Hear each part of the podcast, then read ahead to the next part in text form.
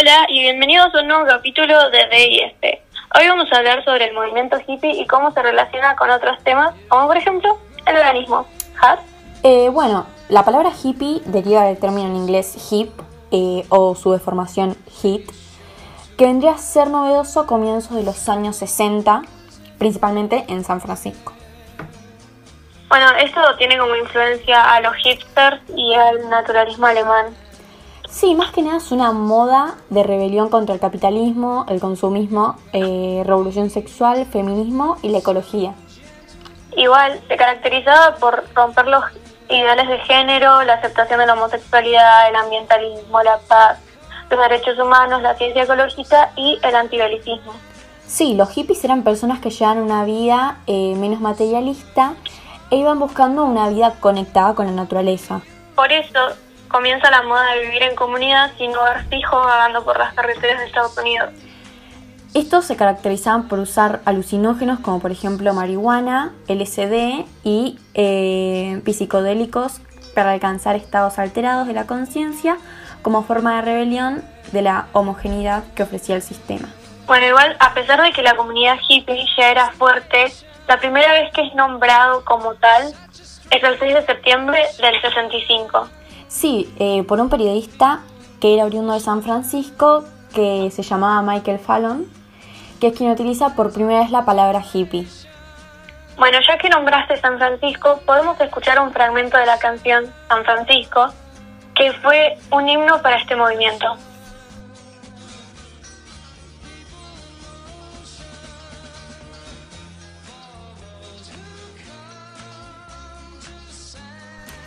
Los hippies también nos dejaron rastros como la ropa de colores brillantes y o florales, como expresiones de los sentimientos o en su efecto decoloradas. Bueno, hubo mucha influencia de la música con artistas como Jimi Hendrix, Led, Zeppelin, Pink Floyd, los Beatles, eh, bueno, y los que lo componían, Yoko Ono y los Rolling Stones. Como también eh, tuvimos películas o documentales como Wanderlust, AC Rider, Kill Your Darlings, Taking Woodstock o Once Upon a Time in Hollywood. Sí, bueno, a finales de los 60 el movimiento masificado de jóvenes comenzó a decaer ya que había pasado de moda o estaba quedando anticuado. Pero viste que siempre tuvo subculturas que trataron de sostener hasta el día de hoy ciertos ideales que llevó el movimiento. Bueno, sí, tenemos el ejemplo del caso de Manson, es muy interesante, fue un manipulador compulsivo que convivía en comunidad y que convenció a quienes vivían con él de que mataran o cometieran crímenes atroces. Y también por el odio que generaron en la parte de la sociedad más conservadora, ya que no creían que los adolescentes eh, vieran las formas en las que se trataban las orgías multitudinarias y las perversiones de todas estas. Aunque en los 80 la moda de los hippies tenía mucha influencia, los, ideales, los ideales de este ya no. Aunque igual fue un movimiento eh, conocido por la influencia que dejaron en la música, arte, moda, cine, literatura y también quedaron marcadas por la utilización de drogas en forma libre. Bueno, por otro lado tenemos a la Rainbow Family, que fue un grupo de personas comprometidas con los valores de la no violencia e el igualitarismo no jerárquico. Sí, eh, desde que se fundó en 1972 en Estados Unidos, realizaron encuentros anuales la primera semana de julio durante todos los años. Sí, tienen personas, eh, no, tienen encuentros llamados los Rainbow Gathering, eh, que son eh, espacios libres para cualquier persona que quiera asistir pacíficamente. Así también podían compartir la experiencia de convivencia comunitaria en un entorno esencial y fraterno. Está bueno porque no tienen líderes y tradicionalmente los encuentros se realizan en el lapso de un mes. Claro, y tratan de enfocarse siempre en el 4 de julio en América del Norte, en los que asisten, los asistentes que están ahí realizan varias actividades enfocadas hacia la paz mundial. Bueno, además de estos grandes encuentros, eh, la familia Arcoíris también realiza encuentros durante todo el año en otros países realizándose entre ellos los encuentros mundiales.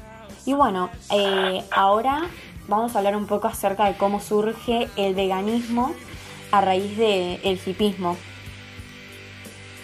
Eh, bueno, el vegetarianismo o su deformación, el veganismo, es un movimiento que consiste en la estricta abstinencia del uso de productos y o servicios de origen animal, ya sea para la alimentación, vestimenta, medicina o cosméticos, transporte o experimentación.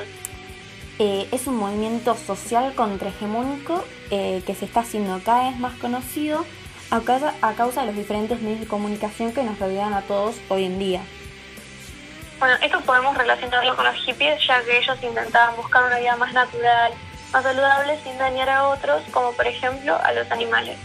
Sí, para ellos era esencial esto porque no les gustaba tampoco dañar el planeta ni nada que se relacione con el medio ambiente. Ojo, porque igualmente esto no quiere decir que para los hippies es necesario sí o sí ser vegano, sino que simplemente es una rasma que sale del hippismo o que tiene relación entre sí. Y vos, Has, contanos, ¿qué cosas crees que nos dejaron en la sociedad hoy? Bueno, yo creo que el apoyo que dieron al feminismo es súper importante. Rompieron un montón, montón de barreras, como lo que hoy llamamos la masculinidad frágil, y un montón de estereotipos también. Pero supongo que nos dejaron cosas malas también. Sí, obvio, puede ser, ¿viste? ¿Y vos cómo te ves viendo? O sea, ¿vistiéndote así te ves hoy o...? No, ni ahí. Igual, bueno, yo qué sé. ¿Cómo crees que les afectó la hegemonía a los hippies? Y bueno, eh, obviamente ellos eran totalmente contrahegemónicos porque vienen de una sociedad súper cerrada que cree que el ideal es una familia mantenida por el padre y una mujer ama de casa que se tiene que encargar de sus hijos únicamente. Pero ellos pretenden eh, romper con todo eso, que es algo súper fuerte. Tenés razón, tenés razón, pero con el tiempo no es que dejen de ser contrahegemónicos, pero pasan a ser como una subcultura de la sociedad, quedan medio en el olvido hasta que, bueno, desaparecen casi. Sí, obvio. Y hablando de eso, del caso de Manson, ¿no hubo algo parecido en Australia? Tienes razón, es una cosa rara. Es una mujer, es más o menos en la misma época, que convenció a unas personas súper influyentes de Australia para que se unieran a su comunidad, ya que allá también estaba fuerte la moda del civismo. Y, pero fue más, más como una secta. Ella eh, no mató a nadie ni convenció a nadie de matar a nadie, pero sí eh, se apropió a muchos niños que salieron, que no salieron muy bien psicológicamente, y también cometió un montón de estafas. Casualmente, ellos también se hicieron llamar la familia. Ah, bastante duro. Pero bueno, sabemos que de, los hippies y del veganismo y de todo esto, tenemos un montón de cosas más para hablar, ¿o no, Sí, pero supongo que tendrá que quedar para otro momento. Sí, bueno, eso creo que es todo por hoy. Nos vemos en el próximo episodio. Hasta la próxima.